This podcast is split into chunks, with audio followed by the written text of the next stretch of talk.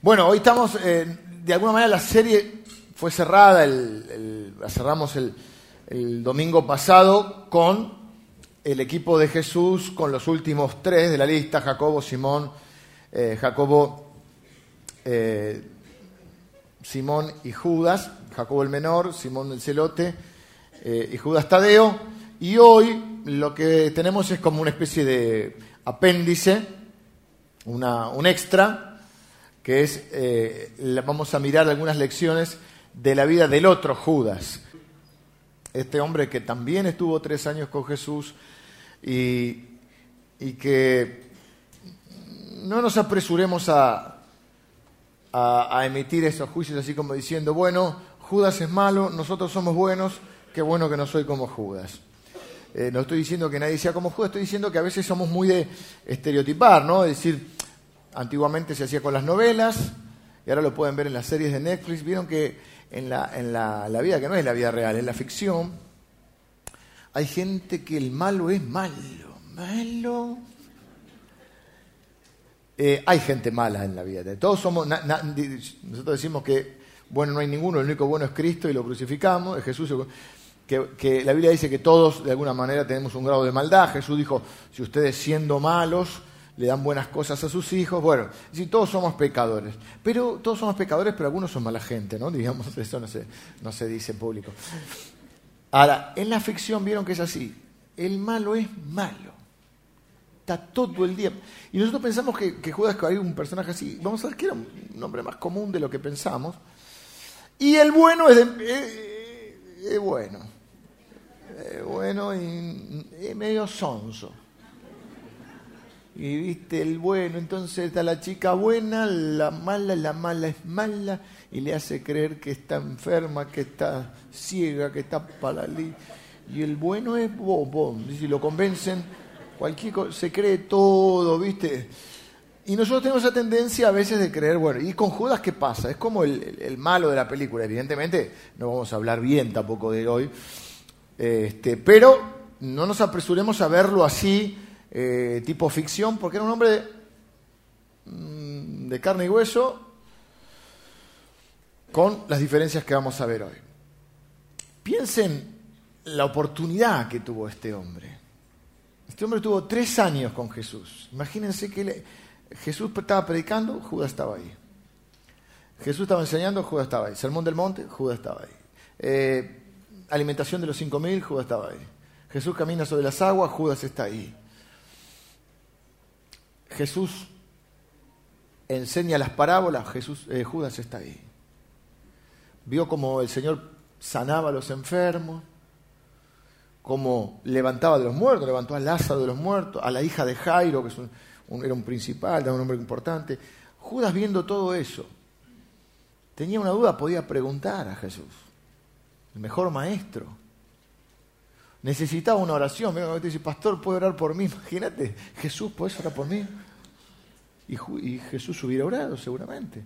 Es decir, miren la oportunidad. ¿Y qué nos hace pensar esto? Primera instancia. Ahora vamos a ver algunas lecciones por el lado negativo, porque también se aprende por el lado negativo. Pero, primera cosa sí que me surge. ¿Qué oportunidades estoy teniendo yo y no estoy aprovechando? ¿Qué maestros tengo cerca que no estoy aprovechando? ¿Qué gente eh, que me puede bendecir estar en relación no estoy aprovechando? Jesús eh, Judas no solo tiene a Jesús, Judas tiene a sus compañeros, lo tiene a Pedro, dos libros de la Biblia, lo tiene a Juan, cinco libros de la Biblia se escribió. O sea, se pone a chatear con un escritor neotestamentario. Eh, está en el grupo ahí con Jesús. Ellos convivían, estaban eh, de gira, digamos, así que comían juntos, compartían tiempo. ¿Qué oportunidades de crecimiento y de ser bendecido me pone Dios y yo por la costumbre, por la rutina, por la familiaridad a veces, ¿viste? Eh, no estoy aprovechando. Capaz que, güey, Jesús, güey, Jesús. Jesús aprovecharlo. Porque lo más trágico de este hombre es las posibilidades que tuvo, las oportunidades y que no las supo aprovechar. Vamos a leer juntos Lucas, capítulo 22. Sí, Lucas vamos a leer.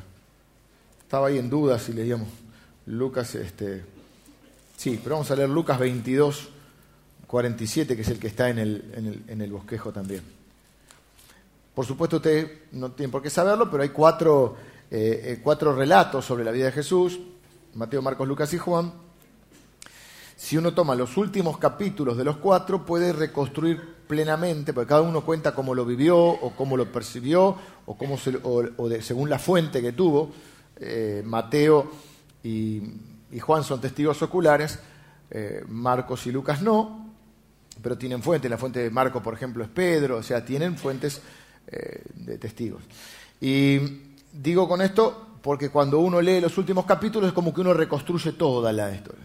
Entonces yo voy a mencionar ahora un episodio, pero usted puede encontrar, y, está en la Biblia, y lo va a encontrar que, por ejemplo, Judas se ahorcó, no lo vamos a leer hoy, pero hoy quiero leer solamente el momento crucial de la vida de Judas. Tampoco vamos a ver toda la vida. Dice en el arresto de Jesús en Lucas 22, 47, eh, dice, mientras él aún hablaba, Jesús, Jesús está en el huerto del Getsemaní, se presentó una turba. Si ustedes ven la película eh, de Jesús, la última que se hizo, se llamaba Jesús, ¿no? La Pasión de Cristo, eh, que está incluso hablando en arameo realmente, esa primer parte que cuando empieza la película, le está en una especie de oración, creo que es una oración, que está el en un momento angustiante. Él está en el huerto de Getsemaní. Y mm, dice que fue tan impactante para el actor que terminó. Hizo la historia de Pablo, el mismo actor.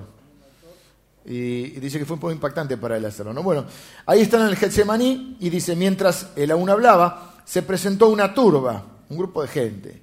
Y el que se llamaba Judas, uno de los doce, iba al frente de ellos y se acercó hasta Jesús para besarle. Entonces Jesús le dijo, Judas, con un beso entregas al Hijo del Hombre. Vimos que le da un beso por varias razones. Primero porque era oscuro y era la señal para los soldados de que ese era Jesús. Y otra porque él mismo quería estar seguro. Aparentemente Jacobo el menor, creo que es, no me acuerdo ahora en este momento, si era, creo que era Jacobo el menor, que era físicamente muy parecido a él, a Jesús, y entonces este, incluso podría haber sido medio primo. Eh, por ahí podía generar este, esta esta confusión. Con un beso entregas al Hijo del Hombre, viendo los que estaban con él, aparte la familiaridad, ¿no? La familiaridad que tenía Judas, la cercanía con Jesús. Viendo los que estaban con él lo que había de acontecer, le dijeron, Señor, heriremos a espada. Y uno de ellos, sabemos que es Pedro por esta eh, construcción del relato a partir de los cuatro relatos, y uno de ellos eh, hirió a un siervo del sumo sacerdote y le cortó la oreja derecha. Sabemos que ese se llamaba Malco. Eh, entonces respondiendo Jesús dijo, basta, basta ya, dejad, y tocando su oreja le sanó. Y Jesús le dijo a los principales sacerdotes, a los jefes de la guardia del templo y a los ancianos que habían venido contra él, como contra un ladrón habéis salido con espadas y palos, habiendo estado con vosotros cada día en el templo, no extendisteis las manos contra mí, mas esta es vuestra hora y la potestad de las tinieblas, ¿no? Este es el momento crucial porque es donde Judas, bueno, este y posterior, donde Judas toma la decisión de traicionar a Jesús. Vamos a ver un poquito bien a Judas y después vamos a ver las lecciones por el lado negativo. Hay ejemplos muy poderosos que podemos tener en nuestra vida, por el lado positivo y por el lado negativo. Hay gente que nos inspira, nos motiva, casi que en aspectos de su vida queremos ser como Él. Y hay otra gente que decimos, no, esto no lo quiero. Incluso de la propia gente que, valoramos y admiramos, hay cosas que, sin juzgar porque no nos corresponde, decimos, esto lo quiero, para mí no, esto me parece que me gustaría eh, repetirlo y esto no. Suponete, podemos ver la vida de nuestros padres y decir, eh, Siempre sin juzgar porque la vida es cíclica y antes de que termines de juzgar a tu papá ya va a haber un chiquito que te está juzgando. Así que ojo, ¿eh? Y no es, como se dice, con el diario del lunes es fácil. Así que no es para juzgar, pero sí uno puede decir, bueno, qué sé yo, el matrimonio de mis padres, esto me gusta de su relación, esta parte de su relación no, esto no lo quiero igual, no lo quiero para mí. O la relación de un padre con un hijo, de mi papá, bueno, esto me gustó, que así, así. esta parte de la relación de mi padre conmigo, no la quiero repetir con mi hijo. algunos han tenido un padre muy exigente, otros han tenido un padre demasiado permisivo, por ejemplo. Y entonces eso no significa que uno esté juzgando, pero uno está aprendiendo. Incluso aprende del mal ejemplo también. En este caso vamos a aprender unas seis lecciones de Judas a través del ejemplo malo. Y es un poderoso, Dios usa estos poderosos ejemplos porque los ejemplos negativos también nos marcan mucho. Y es una manera de decir Dios, que Dios nos dice, tené cuidado, mantenete cerca mío. No vayas al facilismo de, ah, Judas era malo, nosotros somos los buenos, menos mal que no soy como Judas, no nos preocupé, no tenemos nada de qué preocuparnos. No, no, guarda porque era un hombre común y corriente que tenía un montón de dificultades como las tenemos nosotros y como las tuvieron los otros, dificultades externas e internas de carácter, deficiencias de carácter, dudas, eh, luchas, incredulidades, temores, al punto que hemos visto eh, el domingo pasado que el hilo común es la durabilidad de su fe. Es lo único que cambió, pero hablaban cuando no tenían que hablar, callaban cuando tenían que hablar, a veces dudaban, creían eh, no entendían lo que Jesús les decía, tenían un montón de deficiencias y la Biblia te los muestra así. Pero vimos que el hilo conductor en ellos es la durabilidad de su fe, que no es el caso de Judas. Es decir, fueron fieles hasta el último día de su vida. Y quizás esa sea la verdadera definición de un discípulo. Porque al fin y al cabo esta serie es para ver qué significa ser un discípulo de Cristo. Judas era el tesorero, era el que manejaba el dinero. Aparentaba ser generoso y sensible con, con la gente y sobre todo con los, con los pobres. Esa es una gran... Pero la Biblia dice que era ladrón, literal, no lo estoy diciendo yo, la Biblia dice que Judas era ladrón. Y una excusa de aquellos que le roban a Dios es decir, ah, no, con esto se le podría dar a los pobres. Por supuesto, los pobres tienen un lugar muy especial en el corazón de, de Jesús, de Dios. Por supuesto, la iglesia tiene una responsabilidad social frente a la gente que está en necesidad. Pero también es cierto que se usa como excusa, y es lo que, porque es más, viejo que el mundo, diríamos, porque es lo que hace Judas. Como lo sé, bueno, Juan 12, hay una mujer muy arrepentida de su pecado, de sus pecados.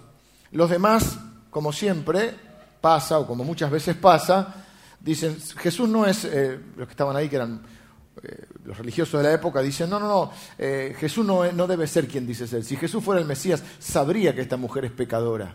Como diciendo, ¿ven? Ellos son los malos, nosotros somos, ella es la mala, nosotros somos los buenos.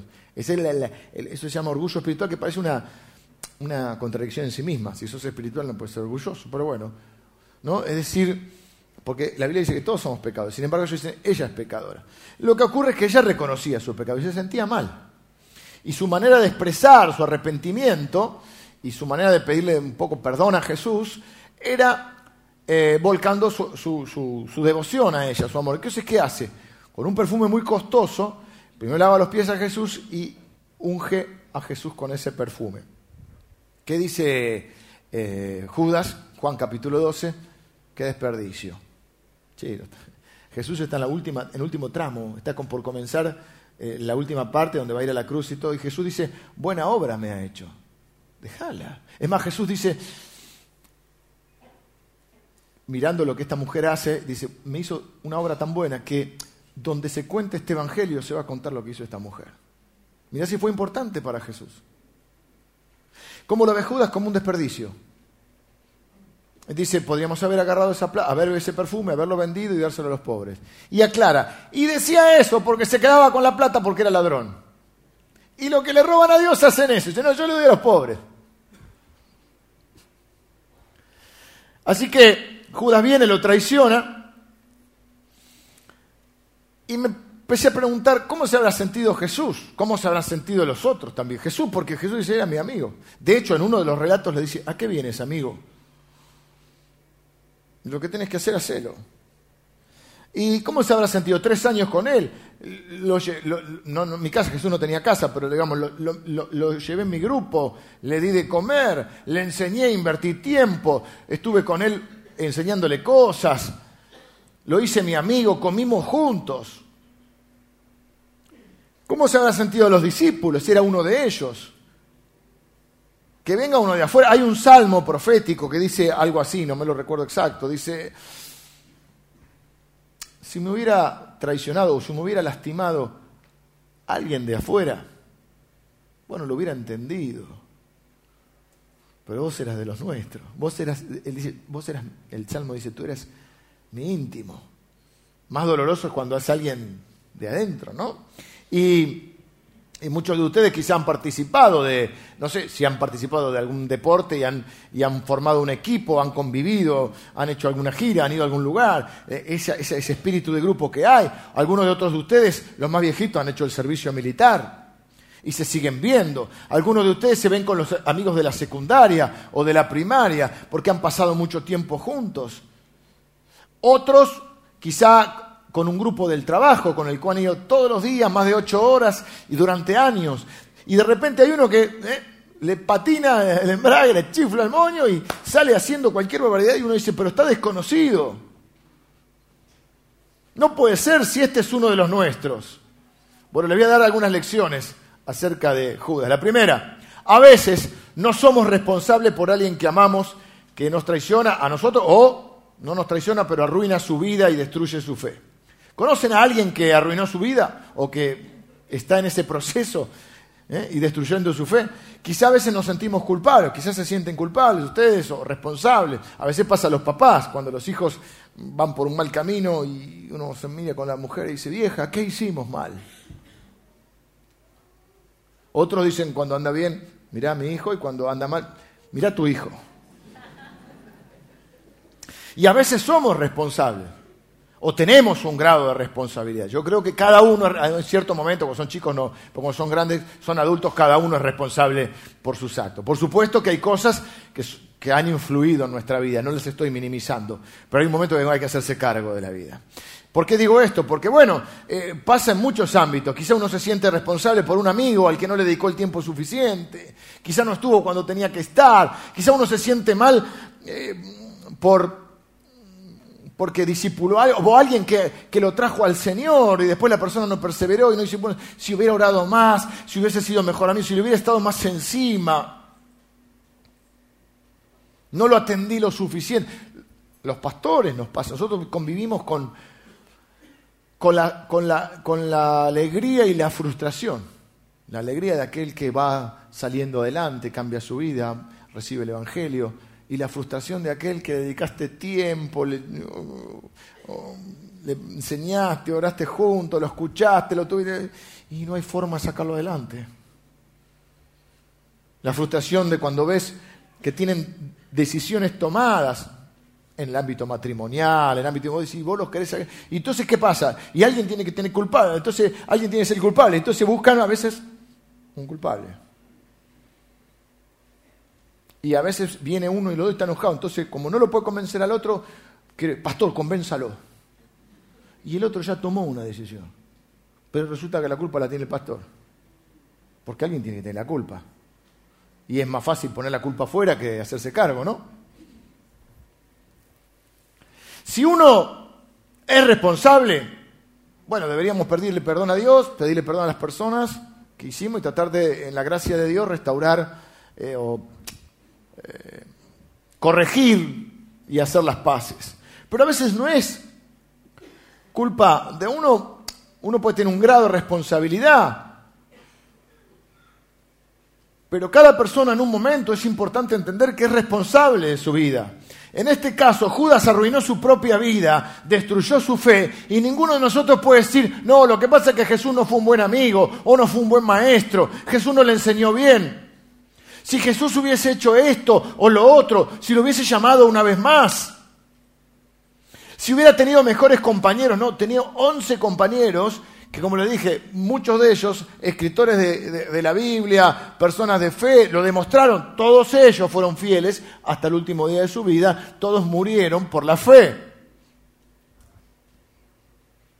Judas podía eh, eh, tener acceso a, Jesús al punto de a Jesús o a los discípulos para orar, para pedir un consejo, para estar con ellos tenés algún problema, podés hablar con ellos. Pero vivimos en una cultura donde podemos echarle la culpa a otro por cualquier fracaso, falta o defecto que podamos tener en la vida.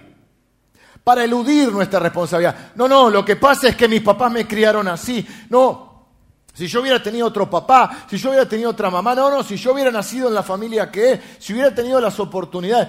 Bueno, todo eso probablemente explique muchas de las cosas que suceden en nuestra vida. No estamos minimizando ni las circunstancias ni las personas que pueden eh, eh, eh, estar influyendo en nuestra vida. Pero necesitamos hacernos cargo de nuestra vida. En nuestro país hay como un deporte de buscar quién es el culpable, más que de buscar la solución. Pasa cualquier cosa y quién es el culpable. Para sacarnos la culpa de encima, ¿no? No veo marchas donde vaya alguien con una pancarta y diga, yo, yo, yo soy responsable.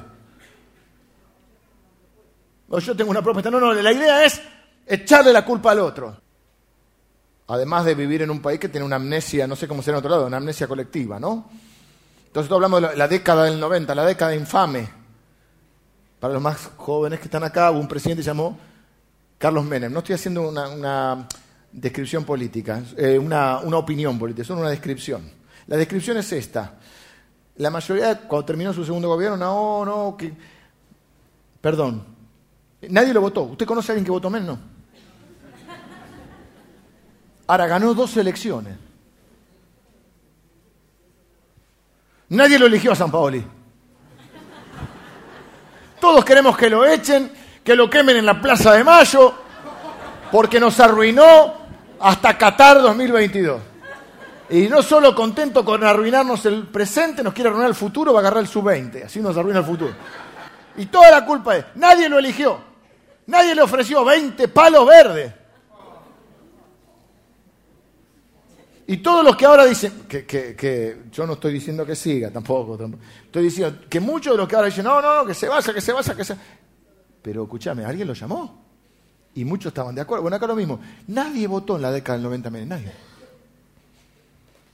pero ganó dos elecciones. Los más viejitos, nadie llamó a los militares acá. Acá sí, puede ser que acá no. Pero vieron, no, no, porque la dictadura. tuvimos 50 años de dictadura. Del 30, poco antes. Más de 50 años. Nadie, nadie le llamó a los militares. ¿Por qué? Porque nadie se hace cargo.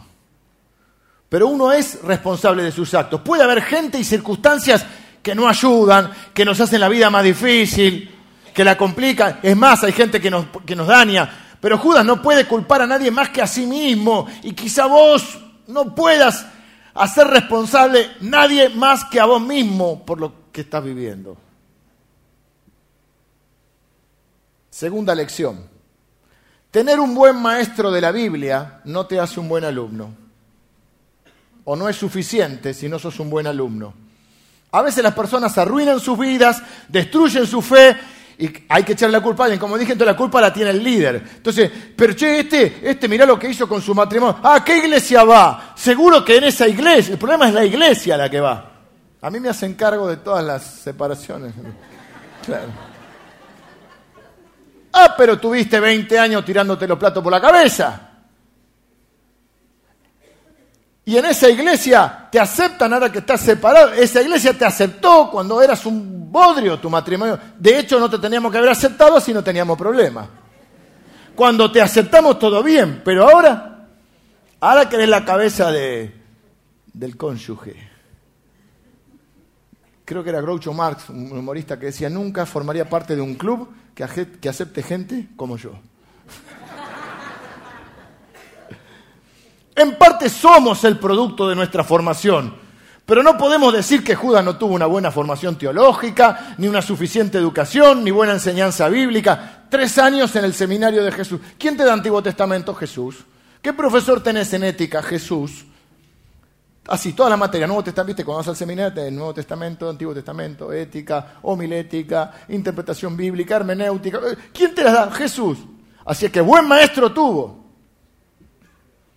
Y hoy en día pueden conectarse, bueno, de hecho ustedes muchos me comentan, escuché tal prédica de otro pastor, de a un pastor que está acá o que está en otro país, aún los que manejan otro idioma pueden escuchar prédicas en otro idioma, eh, tienen toda clase de recursos, pueden comprar libros, comentarios, diccionario, concordancia, ir al griego, al hebreo, y pueden escuchar conferencias, congresos, seminarios, pueden venir a la iglesia, pueden formar parte de un grupo, hay un instituto bíblico y un instituto de capacitación ministerial, y todas esas cosas son buenísimas, pero no alcanza a tener los mejores maestros si uno no es un buen alumno.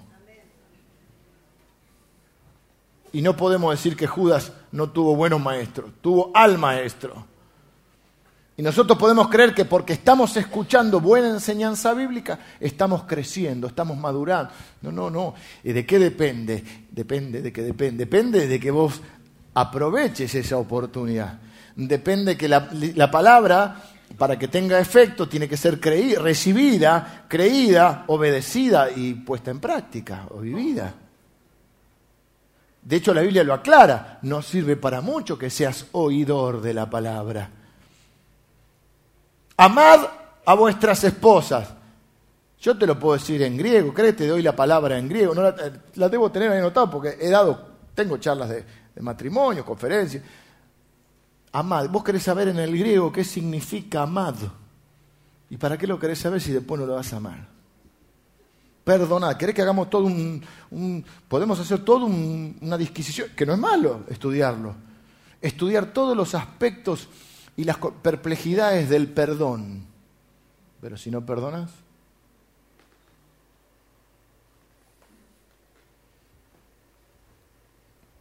Judas tenía información, pero no respondió con fe. No confió en la palabra. No estoy diciendo que todo esto, al revés, todo esto que digo no digo que es malo. Los grupos, la iglesia, el instituto, los recursos de Internet que podemos usarlo para bien, todo eso es buenísimo. Pero si yo aprovecho esa oportunidad, lo que estoy diciendo es que veo un hombre que tuvo un montón de oportunidades y no las aprovechó. Ojo con las que nosotros no estamos aprovechando. Lección número tres, que tenemos que ir un poquito más rápido. Estar entre el pueblo de Dios no es lo mismo que ser uno de ellos.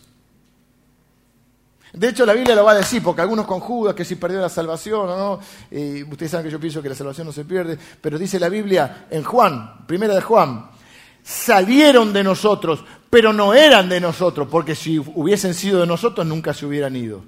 Algunos de ustedes piensan, no, yo estoy bien con Dios porque mi mujer es cristiana. Yo estoy bien con Dios porque mis papás son cristianos. Alguien dijo alguna vez, Dios no tiene nietos, ¿eh? tiene hijos. Cuando sos chiquito te sirve la fe de tus papás, pero hay un momento que tiene que ser tú. Tienes que definir, ¿esta es mi fe o no es mi fe? No, no, yo estoy bien porque, porque eh, una vez al mes, dos veces al mes voy a la iglesia. Estar entre el pueblo no te hace ser uno de ellos. Judas está con Juan, está con Pedro, está en el grupo, tres años, pero no fue suficiente. ¿eh? puedes tener una familia cristiana, puedes ir a un colegio cristiano, puedes ir a una iglesia como esta, podés conocer al pueblo de Dios, ver incluso la obra, ver el obrar de Dios y no ser hijo de Dios. Porque hijo de Dios es por la fe. Y, cuando Dios te hace nacer de nuevo. Hay gente que piensa eso, que porque los papás solo, porque el abuelito lo llevaba cuando era chico, que son, son, bendiciones eso. ¿eh? Algunos dicen, no, porque a mí me gustaría no haber nacido en una familia cristiana, así sé la diferencia. Ah, querer arruinar tu vida y después conocer a Cristo. No, dale, dale gracias a Dios que si te enseñaron, eh, te formaron en la fe. Pero eso no te hace cristiano. Que tu esposa sea cristiana o tu esposo sea cristiano no te hace cristiano. Que vengas a la iglesia no te hace cristiano. Judas estaba ahí, eh, eh, ¿Qué es lo que te hace cristiano? Que ames a Jesús. Eh, pero yo lo conozco a Jesús. Judas lo conocía. Lo conocía más que nosotros. Pero no lo amaba. Conocimiento es información. El amor es transformación. Cuatro, podemos estar sirviendo sin amar a Jesús. Judas estuvo tres años en lo que llamaríamos el ministerio a tiempo completo. Pues dedicó su vida a eso pertenecía al equipo de Jesús, al plantel, como si Jesús fuera el pastor principal y ellos eran el equipo ministerial. En el equipo ministerial estaba. De paso aprovecho para decir que esta es una iglesia que valora el, trabajo que cada uno realiza, pero eso no te hace cristiano. La gente piensa que esas son sus credenciales. Viene y dice, no, yo camillero de Anacondia. Yo en la otra iglesia tocaba el piano, el trombón, la, pandereta. No sos un piano para mí.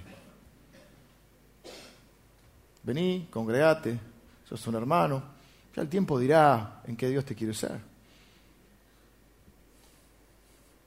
Si no, parece que la gente es un piano con patas, ¿viste? Viene acá. ¿Qué hacías en la otra iglesia? No, golpeame, sentate ahí.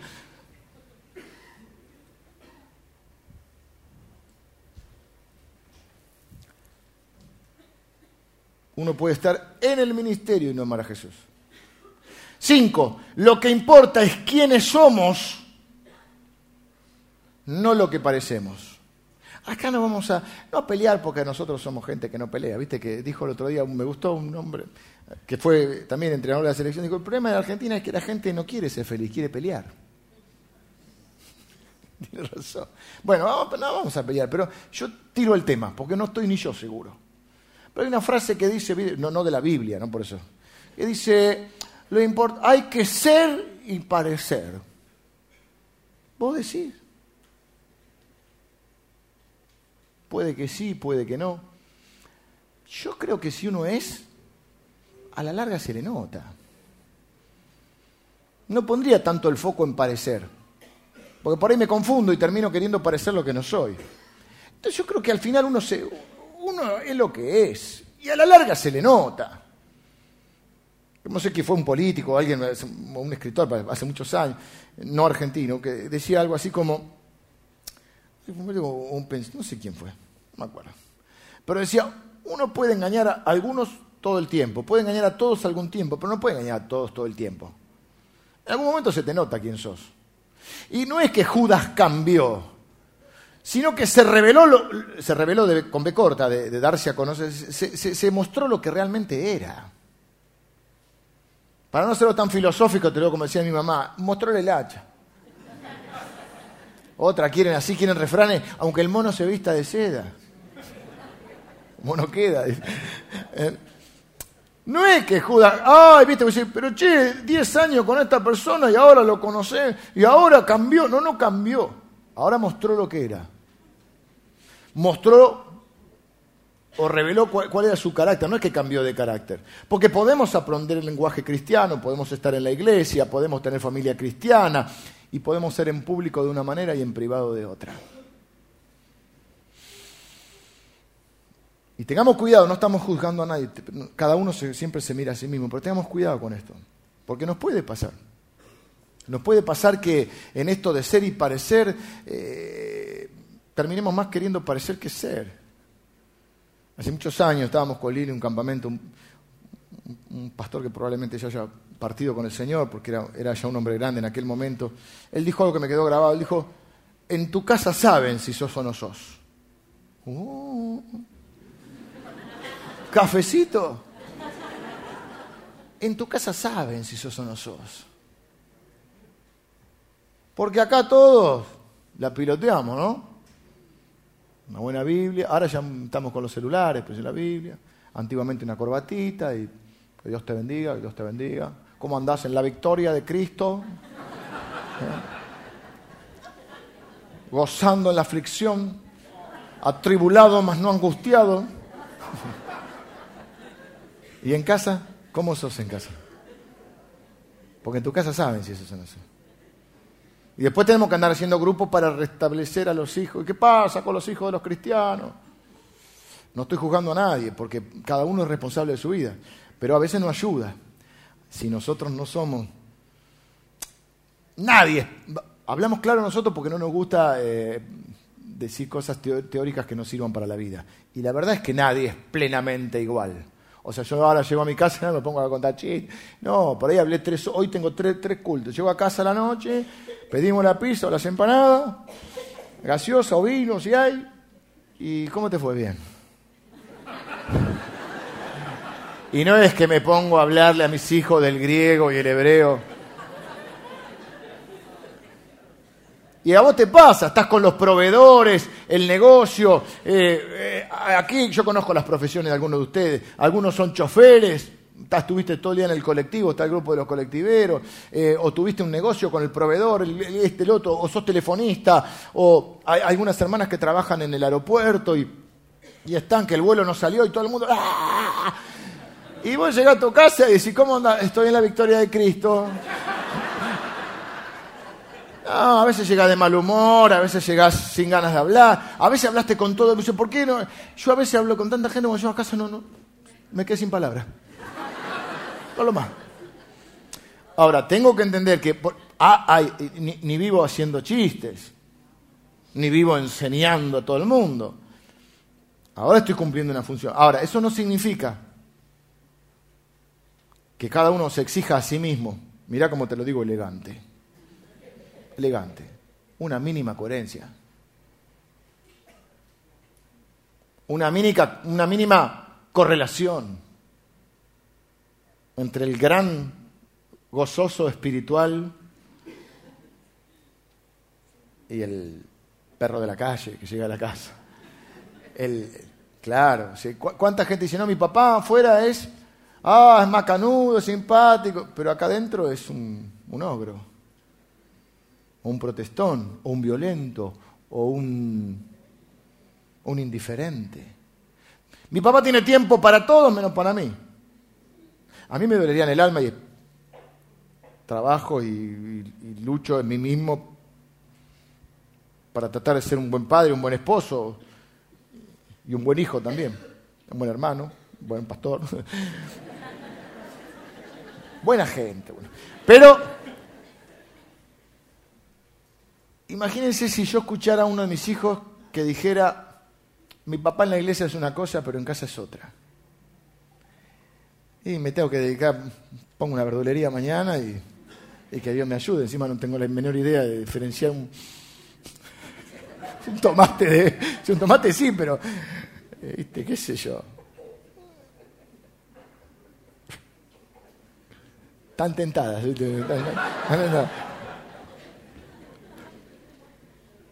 Pero qué dolor sería en mi corazón que mi hijo diga, no, no, no, mi papá es una... Porque eso es lo que nos ayuda para que a veces nuestros hijos o nuestra familia, algunos incluso tienen familia que no es cristiana, eso, eso sí más te juzgan más, eh, vea una cosa diferente. Repito, todos tenemos un grado de incoherencia, todos tenemos pecados, nadie es perfecto, pero me siguen la idea. Porque, ¿qué era Judas? El pastor asociado de Jesús el tesorero del grupo, el preocupado por los pobres. Pero Judas no amaba al Señor, era ladrón y lo traicionó. Bueno, sigamos para que no haya un suicidio en masa. Pregunta que nos dejamos para cada uno. ¿Quién soy yo en privado? ¿Quién soy yo en realidad? ¿Qué dice o qué piensa mi esposa de mí? Si son mujeres, ¿qué piensa mi esposo? ¿Qué piensan mis hijos de mí? Porque al fin y al cabo los que te conocen son los que están cerca. ¿Qué piensan tus compañeros de trabajo? Lección 6 y nos vamos a ver el segundo tiempo. Cómo termina tu vida es más importante que cómo empieza. Algunos de ustedes tuvieron un mal comienzo, un comienzo difícil, quizá una vida sufrida, pero están delante de la gran oportunidad de reafirmar su camino si ya han emprendido el camino correcto o de cambiar de camino y de llegar al último día de sus vidas, que es el más importante. El más importante no es el primer, por supuesto es importante, pero si no, no hubiéramos nacido. Es importante el primer día, pero es más importante el último. Es como la boda. Eso yo veo que la gente está preocupada, la boda, el vestido, y lo entiendo y celebramos un casamiento y todo, pero es más importante el último día de tu matrimonio que el día de la boda. Va a ser tu momento de gloria, ¿viste? De la foto, el vestido, está bien, pero al día siguiente hay que vivir con el otro. Y hay que vivir con uno a veces, con uno mismo. Y celebramos los bautismos, y hay bautismos pero más importante es el último día de la vida, no el día que se bautiza. El día que bautiza es re importante, es un día que te queda grabado en el corazón. Pero si después vos no perseveras, y el día que entregaste tu vida a Jesús, ¿cómo no va a ser importante? Pero el último quiero, quiero, quiero que el último sea el más importante. Quiero que el último llegues bien al último. Porque lo, lo que, vengan los músicos, lo que diferenció a Judas del resto no fue tanto los avatares de su vida, sino los últimos y trágicos momentos de su vida.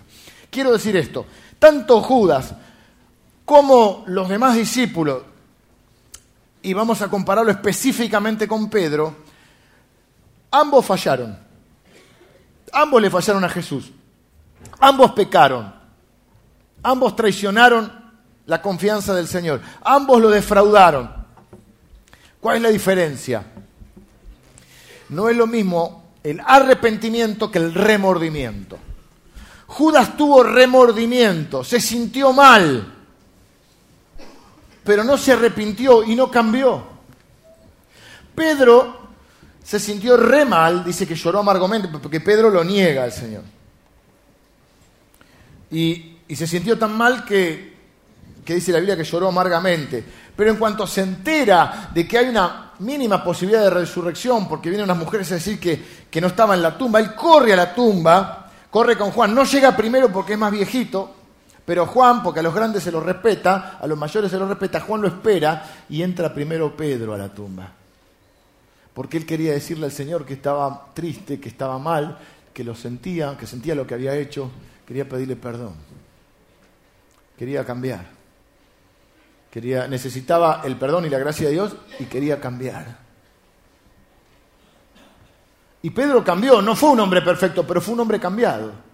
Judas tuvo remordimiento, tuvo culpa, se sintió mal, pero no cambió. Y ojo con esta enseñanza, porque así somos muchas veces nosotros. Nos sentimos mal por lo que hacemos o por lo que hicimos, podemos hasta llorar, podemos lamentar las consecuencias de lo que estamos viviendo por nuestra mala decisión, pero no hacemos nada, no cambiamos. En vez de correr a Jesús, corremos a la destrucción. Es más, cuánta gente que equivocada por tener una mala imagen de Dios, de que Dios te castiga, de que es malo, que esto, que otro, cuando, cuando peca, cuando hace algo indebido, cuando hace cosas malas, se aleja de Dios. No, no, estoy mal con Dios. No, no, vos justamente necesitas correr a Dios. Este hombre corrió a un árbol y se, se ahorcó. Yo creo que si se hubiera arrepentido, Dios lo perdonaba. Jesús lo perdonaba. Es imperdonable. No, la Biblia dice que no. Jesús te perdona. No, pero lo que yo hice, Jesús murió por todos nuestros pecados. El punto es que vas a hacer, porque vamos a sacarnos las caretas. Acá todos somos pecadores. Y muchos de nosotros podemos tener remordimiento por cosas que hemos hecho. Nos sentimos mal. Y muy bien que nos sintamos mal. Muy bien que se sienta mal. Debería sentirse peor.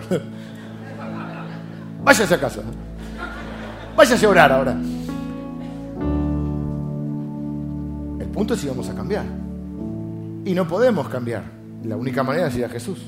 Y que Él te transforme y te, te perdone y su gracia te transforme.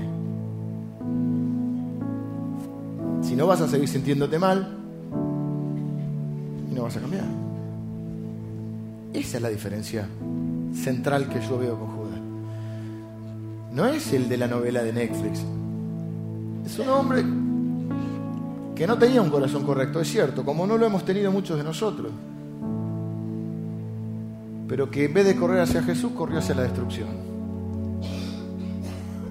Porque tuvo remordimiento, pero no arrepentimiento. Pedro y los demás se arrepintieron y fueron usados por Dios. Y por su gracia crecieron. Por eso quiero terminar orando.